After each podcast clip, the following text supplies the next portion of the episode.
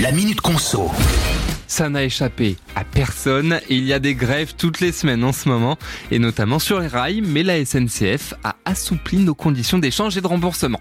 Alors d'abord, si nos TGV ou nos intercités sont annulés, on est contacté par mail ou SMS hein, pour pouvoir échanger nos billets pour un autre train.